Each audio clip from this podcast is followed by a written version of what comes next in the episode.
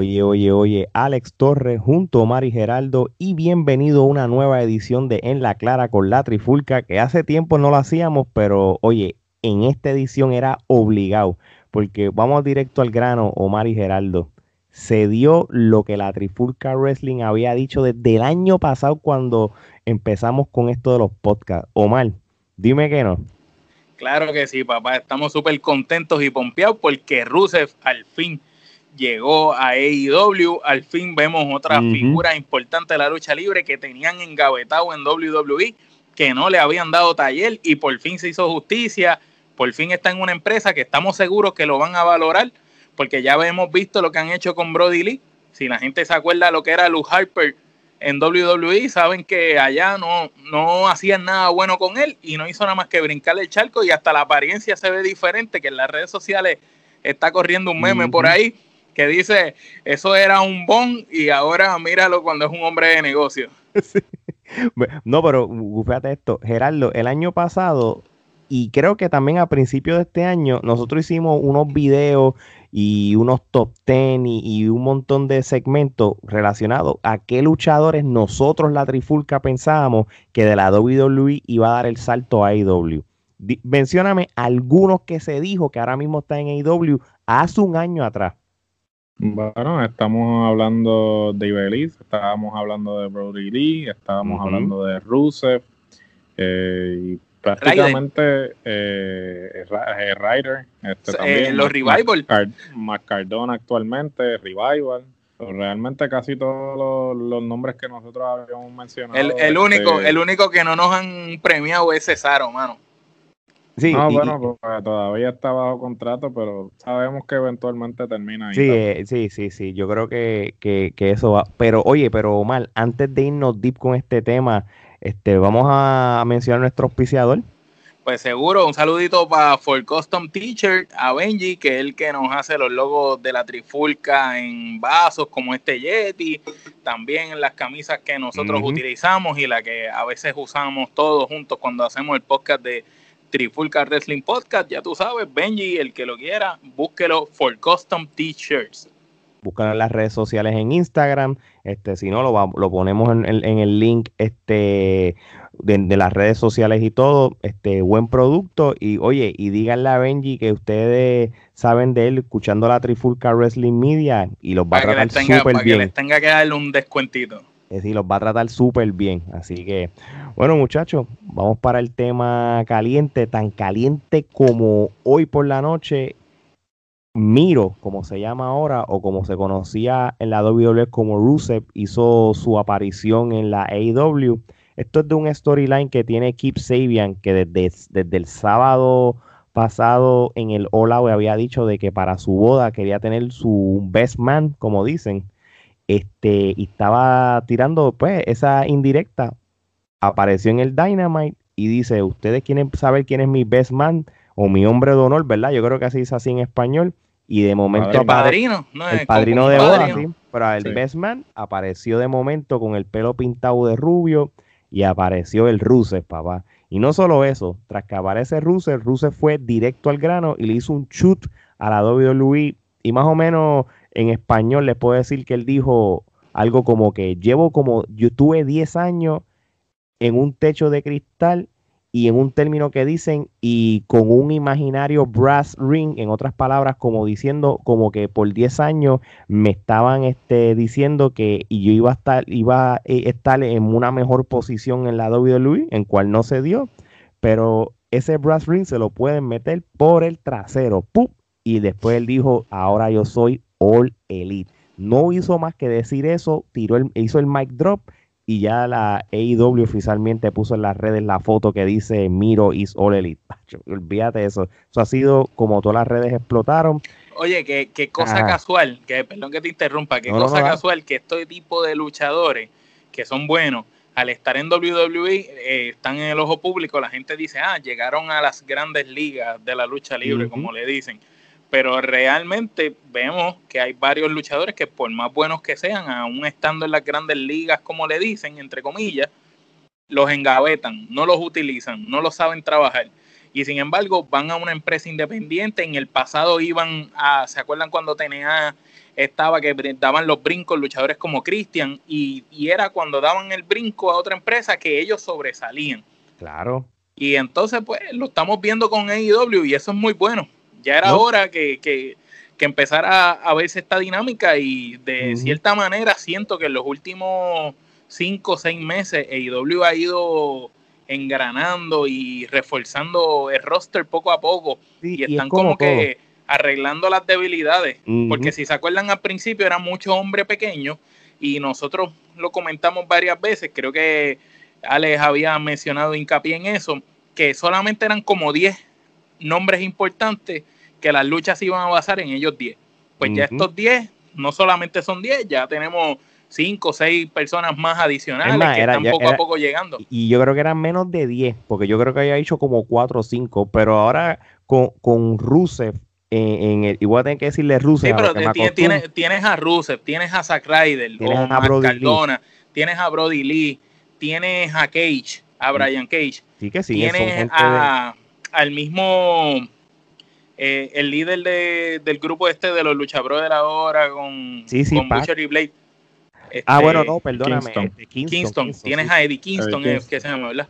Tienes a Eddie Kingston también. Entonces, son muchos luchadores que están ahora en una posición que puede, tienes a Archer, son muchos luchadores que ahora mismo pueden retar para tanto el título TNT como para el título mundial. para el campeonato mundial en específico. Y ahora se nota que hay una, hay unos heavyweights, hay unos luchadores eh, medianos y hay unos más, más pequeños. No, de verdad que sí, de verdad que sí. Oye, Gerardo, escenario que ahora la AEW puede hacer, porque ahora tenemos a Rusev y Rusev, si nosotros siempre hemos dicho de él que él siempre se mereció estar por lo menos en el estatus de luchas por campeonatos grandes, más que lo que era el US Championship que él tuvo. Yo creo que no sé si él tuvo el Intercontinental, pero yo sé que él ganó el US Championship. Ahí fue cuando, cuando Cena se lo quitó en ese WrestleMania, que prácticamente pues, lo mató el, el, el, el, momentum. Pero él es un luchador de que que él es material de AEW Championship, el, el, título grande. ¿O ¿Qué escenarios tú crees que a largo plazo le convendría a él y a la compañía? No, realmente yo creo que lo más importante aquí es trabajar el programa a largo plazo, quizás este seguir con este programa que tiene con Keep Saving y Obviamente me imagino que lo traen en la capacidad de, lo que hizo Diesel con Shawn Michaels, lo que hizo McIntyre con Dolph Ziggler, que, va a ser más bien el, refuerzo, el, enforcer. Entonces, pues seguirán con esa dinámica, quizás este, él trabajando, interfiriendo en las luchas de Keep Saving y todo eso, hasta que en algún momento, pues, eh, determinen que ya él está listo para correr solo y entonces pues hagan lo que siempre, traiciona a Keep Sabian y entonces eh, decida irse por... Eh, es recomendable que se vaya por el TNT primero, entonces luego de que vaya por el TNT, eh, que entonces rete por el campeonato mundial porque sería más conveniente así. No, no, seguro que sí. Y, y obviamente va a ser inevitable de que como hay mucho talento de la ex talentos de la WWE, pues va a haber luchas que tú vas a decir, ah, pues contra ti. Yo lo vi cuando él luchó con Jericho en tal año. Oh, yo me acuerdo cuando Brody Lee luchó con él en el otro año. Pues es obvio, son talentos, pero hay que verlo desde otra perspectiva porque es otro storyline, hay otra libertad creativa, hay libertad de cómo luchar, la sangre, eh, entre otras cosas. O como que era va a ser interesante siempre y cuando el storyline, pues, como nosotros decimos, que tenga sentido. ¿Entiendes? Pero yo te voy a decir una cosa, si vamos a hablar de, vamos a llamarle Dream Match, ya yo me, ya yo quiero una lucha de él contra Kenny Omega, por ejemplo, esa línea. A mí me gustaría el Jericho de ahora contra él. Le puedes meter un Orange Cassidy, le puedes meter un Archer. Hay muchas opciones que a, mí, a mí me gustaría verlo con, con Brody Lee. Me gustaría porque pienso que podrían tener una, buena química, porque son grandes y fuertes ambos, que se pueden dar duro, tú sabes. Me gustaría también con Warlow también, pienso que, pienso que ayudaría mucho a Warlow, similar a cuando él en, sus últimas corridas en WWE, él estuvo, tuvo unas luchitas que sí con Apolo y con estos luchadores que todavía no están a ese próximo nivel y pienso que ayudaría mucho a Warlow pelear con él y sería bueno. También me encantaría verlo quizás en un pareo con luchadores más rápidos, como para ver cómo se prueba Rusev peleando con un Pentagón, una, una cuestión así, un Rey Phoenix. El mismo en luchas, en, en para cuestión de, de, careo de, de, micrófono. De personalidades, sería muy bueno. y déjame decirte una cosa, este, la AEW... Con Brian Cage sería buena también. Sí, el mismo Mosley, mano. estamos, son diferentes escenarios y todo. por lo menos como hemos hablado, ya no estamos hablando de los de 5 heavyweights, aquí estamos hablando de 10 heavyweights, eh, hasta porque hasta el mismo NJF se probó que por lo menos él puede tirarse en esa línea de vez en cuando si hay un buen pareo. E, esto, esto está chévere. Dynamite empezó en octubre del año pasado. O sea, nosotros vamos a cumplir un año de Dynamite el mes que viene y mira cómo el roster ha cambiado y, los luchadores vamos a hablar claro, es la marca de lucha libre más caliente del mundo entero. Sí, porque, no, no, no, estoy hablando que sea la número uno, porque pues, siempre van a ver la gente que va a decir, no, está a favor de IW, no es que estamos a favor de IW. Nosotros somos imparciales cuando IW la caga, lo criticamos. En el pasado podcast de nosotros, Gerardo despotricó contra IW, en especial contra Tony Campos, lo sucedido con Mahardy y la manera en que lo llevaron. Pero a la misma vez, las cosas que fueron buenas, nosotros las alabamos. Y ciertamente el roster de IW ha sido una mejora increíble la que ha tenido en los pasados meses y la marca de IW, el brand de IW es más sólido, es más fuerte, es más atractivo para el hardcore fan y las luchas, vamos a ser honestos, sacando las dos o tres luchas buenas que vemos en NXT, las de IW han estado mejores. Bueno, que prácticamente 100% han estado mejores, porque los semana tras semana los programas de IW son mejores, la historia te envuelve y te llama la atención en NXT han habido buenas luchas, pero las historias que han llevado esas luchas no han sido las mejores. Porque NXT es más, vamos a luchar más que todo, historias cortas, ellos se enfocan más. Pero si vamos a hablar de WWE per se, el que le está cargando eh, lo, que, lo que se están cogiendo la espalda de la compañía es NXT, especialmente en los pay-per-view, quitando los WrestleMania de la vida y eso. Tú sabes, que by the way, otro luchador que, que, acabas de mencionar a Matt Hardy, él apareció también en AEW hoy este, explicando sobre su condición de salud, él reconociendo de que la caída fue una caída que lo asustó mucho porque temió por su vida.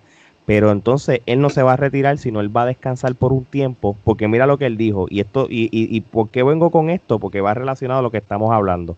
Él dijo, voy a descansar y cuando esté 100%, mi meta es el campeonato de la AEW. So, tenemos a alguien que también ahora quiere también ser parte del contendiente, porque vamos a ser realistas, él está ya, en, vamos a decir que se recupera, está en 100%, sería como, vamos a llamarle una última corrida de su carrera, porque ya es un veterano. A mí, no me, molestaría que ellos utilicen a Matt Hardy como... tiras el Broken, como, tiras el Broken como campeón. Que lo utilicen como Undertaker, que haga sus dos o tres luchas al año y lo sigan cuidando de esa manera, pero que mientras el resto del año no está luchando, pues que esté envuelto como lo había hecho en el pasado hace poco, que estaba en las esquinas de otros luchadores, backstage, porque él es un tipo que tiene un buen micrófono y una personalidad excelente y puede aportar tanto a la compañía que no necesariamente tiene que ser desde ring todo el tiempo. No, claro, y, y, y, lo mismo, lo de la caída, sí, él, él, él, habló como Matt Hardy normal y qué sé yo, pero mira, después él regresa y hacen el storyline como pasó en Impact, que, que, una caída fue lo que lo puso loco y lo puso broken, que de momento empiecen a hacer viñet, que, que él de momento se sienta normal y empiecen a salir este, imágenes de la caída y se ponga broken, porque créeme, lamentablemente esto que pasó no fue bueno, pero lo va a ayudar a volver a crear el broken gimmick y él había dicho que él tenía unas ideas para llevar el Broken Gimmick a otro próximo nivel que, que Vince eh, le negó la puerta. Gerardo, técnicamente en un multiuniverso de, de, de Matt Hardy, esta caída es lo peor que le pasó, pero es un happy accident para que justifique por qué él va a ser broken de nuevo. ¿Qué tú crees de eso? No, eh, tiene lógica. Si lo pones en perspectiva, pues él siempre, en un momento dado en el podcast de Jericho, le estaba hablando de que él, pues, estaba pensando de que era diferentes reencarnaciones, ¿no? yo pensaría que, pues, este evento, pues, sería eh, el evento perfecto para ellos, como tú dices, poder justificar el que él comience otra vez con el personaje de, de Broken y hasta cierto punto podría explorar otros personajes ¿no? dentro del el, universo ese que él ha creado, de que pues fulano de tal, que reencarnó en no sé qué.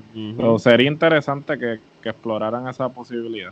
No, de verdad que sí. Oye, y para ir cerrando esta edición de La Clara, también pasó algo que nosotros como Trifulca le hemos hablado, es más, lo hablamos no tan reciente como el podcast del review de All Out y hablamos de la división de mujeres.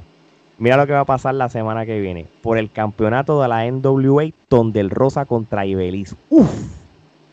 Y nosotros que dijimos que queríamos ver a Tondel Rosa más seguido en AEW. Y, que, y, que y que hablamos de que Ibeliz sería una buena candidata para estar en esas conversaciones y va a estar.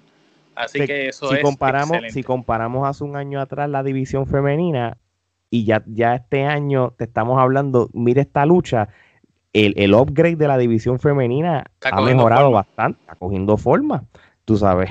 Y, y tú, sabes que, es lo bueno que, está teniendo esta división femenina de IW, es que quizás no están trayendo de cantazo nombres, nombres, nombres, pero los pocos que están trayendo le están dando un propósito, están jugando con ellos y están introduciéndoselos a la gente tampoco de cantazo porque ese es el problema. Hay veces que si tú le, introduces a la gente de cantazo todo este montón de luchadores que no conocen, se vuelven locos y, no lo compran, pero se lo están vendiendo poco a poco. Te trajeron a Ibeliz con diamante en el público, viendo una lucha de mujeres y opinando.